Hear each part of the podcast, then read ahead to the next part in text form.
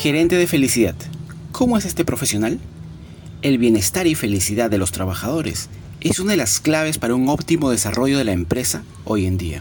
Es por ello que la gerencia de la felicidad es uno de los cargos que las grandes organizaciones buscan de forma que puedan mantener un buen clima laboral.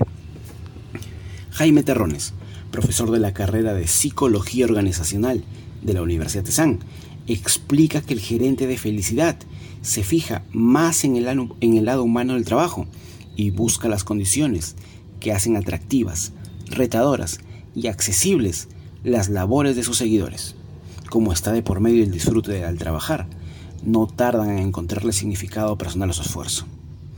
Según un informe de la Business School EAE, el término gerente de felicidad surgió en respuesta a un problema creciente en las organizaciones, la fuga de talentos, que se daba por diferentes motivos.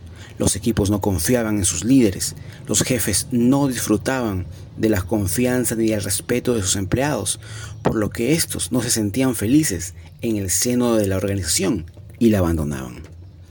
Frente a ello, se creó el departamento Gerencia de la Felicidad, un área formada por profesionales senior, con amplia formación superior en dirección productiva de equipos de trabajo, podría plantear la solución. Acciones del gerente de felicidad.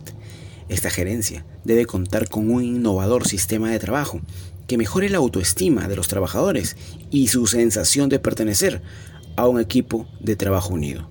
Dos de las acciones principales de esta gerencia son políticas de puertas abiertas. Uno de los problemas más graves de las organizaciones es la existencia de una fuerte sensación de desconfianza de los trabajadores hacia sus jefes. Para minimizar poco a poco esa sensación, la gerencia de felicidad propone que todos los directivos trabajen con las puertas de sus oficinas abiertas. Esta medida puede parecer muy pequeña, pero en poco tiempo el clima laboral mejora considerablemente por un motivo muy simple los trabajadores ven cómo ceden las barreras físicas que impiden una comunicación interna directa y fluida. Ahora con el teletrabajo, lo óptimo es que los jefes directivos sean lo suficientemente accesibles y estén disponibles para sus trabajadores, de modo que se genere la misma sensación. Flexibilidad de horarios. La segunda medida importante que propone la gerencia de felicidad es consensor con los trabajadores, una flexibilidad horaria realista. De forma racional y ordenada, en función de cada puesto de trabajo. Se sugiere abrir la posibilidad de que cada trabajador elija cómo distribuir el tiempo diario que debe dedicar a su trabajo. Esta resulta una medida de incentivación laboral importante al momento de garantizar la deseada conciliación profesional y laboral.